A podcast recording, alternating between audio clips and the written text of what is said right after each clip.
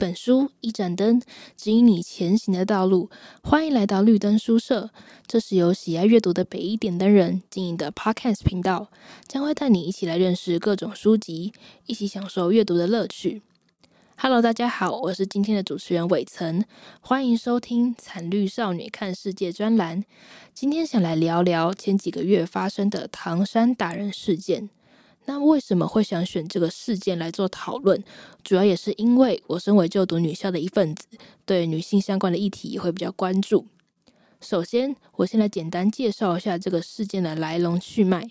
在今年的六月十日，河北省唐山市一间老汉城烧烤店，三名女子在店内用餐的时候，另外一位男性上前攀谈搭讪。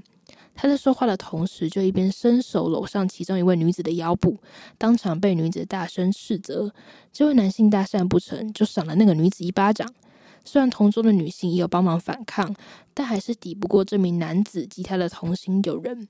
这几名女子这样就这样被殴打，还被拖到门外。最后有民众报警，才将这几名恶霸逮捕。那这三位女性也重伤送医。这个事件的发生过程全程被监视器拍了下来，影片一出就引起了轩然大波，网络上的留言也引起了很多的讨论。这样的情况进而揭示了中国社会存在的种种问题，像是地方黑帮势力勾结、女性地位低落等等。那我今天就会从这个事件牵涉到的众多议题中挑出两项，分别是女性夜间行走及检讨被害者心理这两个方面，并搭配几本相关的书籍，还有相关的文章来进行讨论。首先，我们先来讲讲关于女性夜间行走的故事。在《浪游之歌：走路的历史》这本书中有提到。很早以前，男女一起散步就被认为是一种情感和身体上的连结。在英国，working out together 常表示一段稳定的关系已经建立。但是，世人看待男性及女性走在路上的态度却是大不相同。在十九世纪末的英国，就曾经发生过一个案例：一位年方十九岁的女孩与一位士兵夜晚一起走在路上，结果就被男性警察怀疑是妓女。因此被违反传染病防治法逮捕。这个案例也就被说明，当时的女性若在不当的时间或地点行走，警察有权怀疑并逮捕她，且女性必须接受痛苦、不人道的身体检查。一旦被发现感染了，就会被关进医疗所；不接受身体检查，则是会被警察囚禁。相对地，男性走在街道上，似乎就不必像女性一样付出这么大的代价。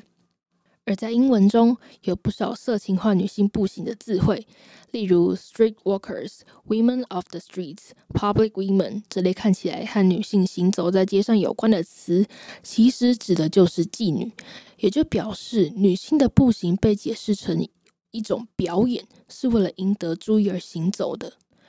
而在《漫游女子》这本书中，作者罗伦·艾尔金本身就是一位喜爱在城市中漫游、四处探索、观察的女性。她在书中就有提到，法文中有个字叫做 “flâner”，意思是漫游者，原意是指无所事事的晃荡、闲逛，在街头张望着，观赏街上发生一切故事，自身也融入在都市景观中的人。但是这个字被定义为一个阳性名词，那么作者就合理的依据法文文法推论，这个字的阴性名词应该叫做 flâneuse，也就是漫游女子。但事实上，这是一个不被承认的衍生字。许多学者认为，漫游者是一个专属于男性的活动，女性漫游者是一个不存在也不可能存在的角色。但相但作者对于这种想法却抱持着怀疑的态度。他认为这些专家所述的街上女人形象多半是街头妓女。关于这个部分，其实也可以呼应到我在节目前段提到的英文相关词汇对于女性行踪的污名化。作者针对这种观念提出了两项质疑：一，街上分明有不是卖身的女人；二。漫游者的自由不是由四处狩猎目标的流莺所能比拟的，因为妓女不能在城市各处自由出没，像是在十九世纪的时候，就对妓女的行动啊、衣着等有各种严格的规定。所以可见，这些评论家似乎只是以男性视角为出发点来提出他们的看法。但这些评论家之中也不乏有女性，只是他们的观点可能被社会传统观念所制约了。而在反对女性漫游女性的论述中，有人认为漫游者的实际活动必须是隐形的，而在公众场合时常会引人注目的女性，自然就不能成为漫游者。而夜晚在外行走的女性更是显得醒目，更是与理不合。但是作者认为这是一个很不公平的想法。如果能像男性一样掩人耳目，身为女性的我们又何乐而不为呢？虽然时至今日，世人对于女性行走的态度已经开放许多，女性也可以自由不受威胁的走在路上，但就以台北来说，在二零二一年的安全城市指标，台北的排名相较于前一年稍微退步了几名，其中，在个人安全这项指标方面得分骤降。个人安全指标主要是在测量居民受到犯罪、暴力、恐怖分子威胁、自然灾害与经济脆弱程度的成绩。二零二一年的评量指标纳入了更多女性安全以及相关法令制定作为评量的标准。这样的结果也多少显示了台北在女性安全方面仍有待加强。也因此，在台北，若是女性在某些特定场所或时间在外行走，仍需承担一定的风险。身为新时代女性的你，可能会对这样的情形感到愤愤不平，想要打破这样的处境，但是又不得不屈服于现实。也许从过去一直流传下来的观念从来没有消失，只是在暗处默默影响着人们对于女性行走的想法以及做出的行为。于是，直到现在，当女性需要夜晚走在路上时，常会被身边的人提醒：“啊，要带防狼喷雾啊、口哨啊等等防卫用品。”仿佛女性在夜晚行走就是会有危险，已经是生活中无可避免的一部分了。再来，我们来谈谈关于女性在夜间行走的刻板印象。在《知识的不正义》这本书中，作者米兰达·弗里克就提到关于刻板印象的介绍。刻板印象是一个中性词，它会视情况来决定代表的是正面还是负面的价值，但也有可能是两者皆无，也就是不正也不负。那对于刻板印象的定义有很多的观点，而作者主张其中一种中性的定义，也就是一个特定社会群体有一个或多个属性，一旦众人接受了群体及属性间的刻板印象。那么，当他们在归属陈述特定群体时，就会运用刻板印象的认知。同样的观念也可以运用在女性夜间行走。当众人接受了女性这个族群与夜间行走并不适当这样的刻板印象间的连结时，当他们想起女性时，就会自动联想到不应该在夜间行走的偏见。而很明显的，刻板印象在这里代表的是一种贬损的意味。而你可能没想到的是，其实女性长辈劝诫女孩不要在夜间行走，也与刻板印象有些关系。相信大多数的人的妈妈、阿姨那一辈的长辈，应该都是有受过新式教育、具性别平权观念的女性。但为什么他们还是要女孩不要很晚了还在外面游荡，说这种看起来很刻板印象的话呢？那是因为他们的心理在许多状况下仍然受到女性夜间行走会有危险的观念影响，这就被称为残余型内化，也就是即使男尊女卑那类的信念正在消弭，形象中的认知作为仍然以残余的形式回到心中，影响着他们对于社会世界的看法。换句话说，也就是认知跟不上信念的发展。或许这也就是为什么，当大部分人看到唐山打人事件的时候，脑海中难免会浮现“女孩子这么晚了，为什么还要在外面活动”之类的想法。因为在潜移默化之中，不论男性或女性，早已被过去那种对于女性行走的负面看法所影响。而这样的社会现况，其实也不是短时间内就能改善的。第二个部分，我们来讲讲检讨被害者心理。而我们在这次的事件中，也可以看到有不少的网友不但不同情被害者，还开始检讨他们，像是在遭到骚扰的第一时间不够顺从，才会遭到殴打；也有人指责女性本来就不该半夜去烧烤店用餐，责怪这几位女性不应该这么晚了还在外面逗留。一般人通常都不会专业到用学理知识来判断被害者是否有错，他们在留言的当下依据的只是自己的道德标准罢了。那究竟被害者在这次的事件中到底需不需要负责任呢？这里我就参考了几种观点。第一种观点来自于《被害者学新论》这本书。这是一本在二零一二年出版的书籍，作者黄复元、张平武拥有丰富的法学背景，以及分别有担任内政部防罪防治中心委员、台湾警察学术研究学会副理事及全球化时代犯罪与刑法国际论坛常务理事等等的经历。根据这本书的观点，认为被害者是需要在特定情况下负起责任的。在这本书中就提到，被害者承担责任类型分为六种，其中一项是被害者承担着诱发责任，即被害者进入一种明知没有必要进入之危险情境而成为高风险之潜在被害者，其中包括进入较高被害率之区位或是人际环境，例如深夜在公园散步啊等等。嗯，虽然书上对于何谓高被害率之环境没有特别说明它的定义是什么，但如果是以相关参考资料来看的话，应该指的是一般人认为会有危险发生的区域。所以，我们就从心理的方面来谈谈，为什么这些人会想要检讨被害者的想法。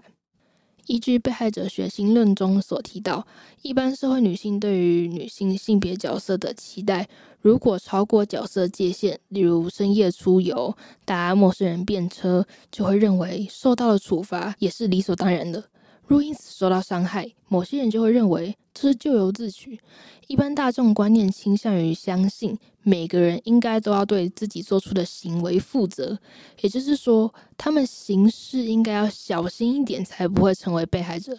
这也就是为什么在事件发生后会有人检讨被害者。就某方面来说，犯罪的发生是一位犯罪加害者与被害者行为结合下的产物。而不是单纯只有犯罪加害者动机与被害者反应的产物。那其实以上提及的想法就很类似于公平世界假说。心理作家猫星刊登在泛科学上的一篇文章《每个人都是不理性的人》，浅谈常见的归因谬误以及背后的意义中，这篇文章中就有提及，公平世界假说是一个常见的归因谬误，也就是一种。防卫性思考，也就是人们会把错误过度的归咎于当事人的内在性格，而忽略了外在情境。尤其当受害者跟自己的特质背景越相近的时候，人们越容易产生这样的思考模式。文章中举例到，当新闻上报道一位女子被强奸的事件时，可能就有些人会觉得，如果她的特质跟我这么像，我们都是住在同一个地区的人，她的年龄又跟我相差不大。外貌也相差不多，那么他被强奸，我就也有可能被强奸。当这样想的时候，就会让自己感到很不安。为了让自己安心，人们就会把这种事件归因于被害者的个性，认为因为他穿着不检点，所以才会被强奸，却没有考虑到，事实上强奸事件是随机发生的。同样的理论运用在本事件。也就是说，犯罪本来就是有可能随机发生的。治安不好而让女性承担夜晚行走会有危险的风险，应该是要检讨巡逻网路落实的不够彻底，而不是归咎于女性本身的特质。而那些检讨被害者的网友们，除了可能是因为他们跟被害者的同质性高而感到焦虑。更多是因为他们感到对环境的不可控制性，而让他们的心中建立的公平世界假说崩坏，使他们开始恐慌。为了获得安心的感受，才会做出检讨被害者的行为。但换个角度想，若不是以这种假说来看世界，或许他们根本没有办法在这个恐怖的事件发生之后继续安心的生活，也算是一种有利他们生存下去的想法吧。最后，我们来讲讲关于女性夜间行走的醒思。嗯，在前面提及的这几本书中有提到几段话，让我觉得还蛮有意义的，想要分享给大家。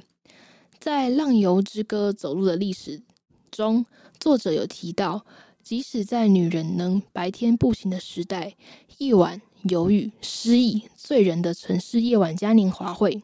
很可能会对女性造成危险。如果说步行是主要的文化活动及置身于世界的重要方式，那么无法随意步行的人被否定的不只是运动或娱乐，而是大人性的大部分。另外，在《漫游女子》这本书中，作者也有提到，女性所能做的只有将自己融入城市的风景中，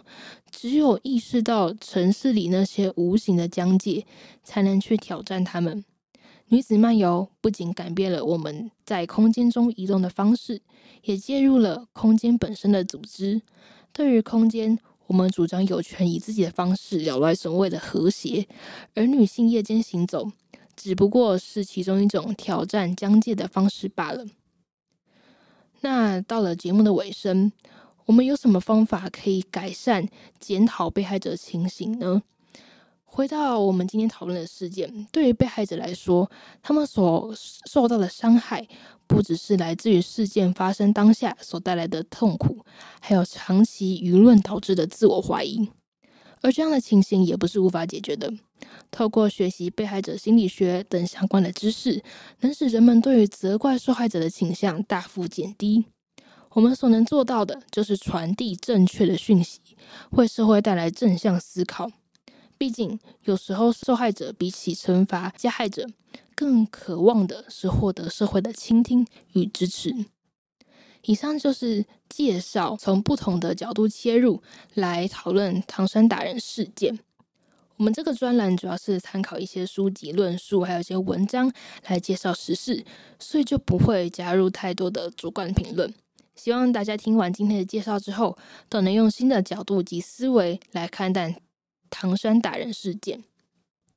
今天的介绍就到这边告一段落。今天所聊的书籍都会放在资讯栏，欢迎有兴趣的朋友找原书阅读。除此之外，可以在 IG 搜寻北一点灯人，会有更多不同于 Podcast 的内容。我们的频道有许多的主题供大家聆听，欢迎再多莅临。